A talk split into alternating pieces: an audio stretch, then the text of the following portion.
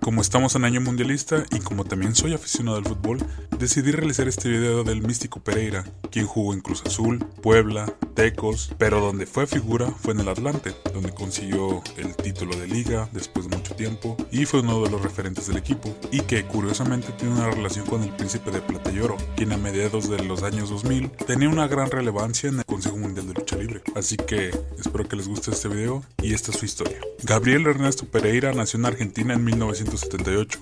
Sus inicios en el fútbol profesional se iniciaron en River Plate, donde debutó hasta los 20 años. En ese mismo año fue cedido a Defensores de Belgrano de la Segunda División. Tiempo después regresó a River, en donde fue volante regular y se conservó campeona en 2004. Por lo tanto, llega a México a préstamo a Cruz Azul en el 2005. En ese mismo año, un joven luchador llamado Místico era una de las máximas figuras del pancracio mexicano, aunado una rivalidad férrea que sostenía contra el hijo del perro aguayo y su facción, los perros del mal. En anteriores combates le ha cargado la mano el último guerrero a Místico, le ha dado con todo. Surge esta batalla en mano a mano. Aquí va el último guerrero, destrozando prácticamente la máscara de Místico.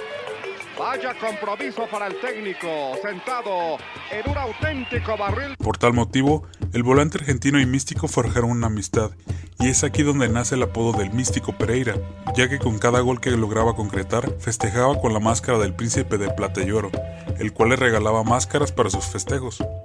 Hace muchos años, cuando yo luchaba como Místico, lo encontré aquí en Arena México y era un fan de la lucha libre, como yo del fútbol, siempre he dicho, si no hubiese luchado yo en fútbol, para mí es una emoción tan grande que una amistad ya lleve tantos años sigue siendo viva para mí en la actualidad. ¿Por qué? Porque la gente no se olvida de Místico Pereira. Ahora que regresa a la Arena México, para mí es una emoción tan grande verlo una vez más aquí en la Arena México. Y para mí es algo maravilloso tener estas amistades. Para el torneo 2007, el místico Pereira fue prestado al Atlante, en donde se convirtió en un ídolo, ya que después de varios años de sequía, los Potros de Hierro del Atlante se consagraron campeones de liga.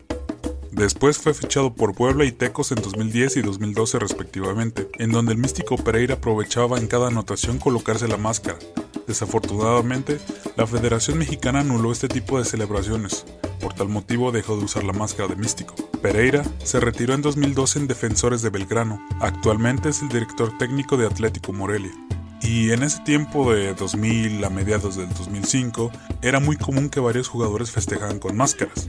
Aunque ya antes mencionado que la Federación Mexicana de Fútbol lo anuló este tipo de festejos, y ya en épocas más recientes fue Raúl Jiménez con el equipo del Wolverhampton en 2019, que cada vez que anotaba un gol utilizaba la máscara de sin cara, aunque en ese tiempo, en el 2019, el nombre era portado por el actual Cinta de Oro, el primero en usar el personaje fue el que ahora conocemos como Místico, quien milita actualmente en el Consejo Mundial de Lucha Libre. Espero que este video haya sido de tu agrado. Recuerda suscribirte al canal y compartir los videos. Síguenos en Facebook y Spotify como Leyendas Enmascaradas.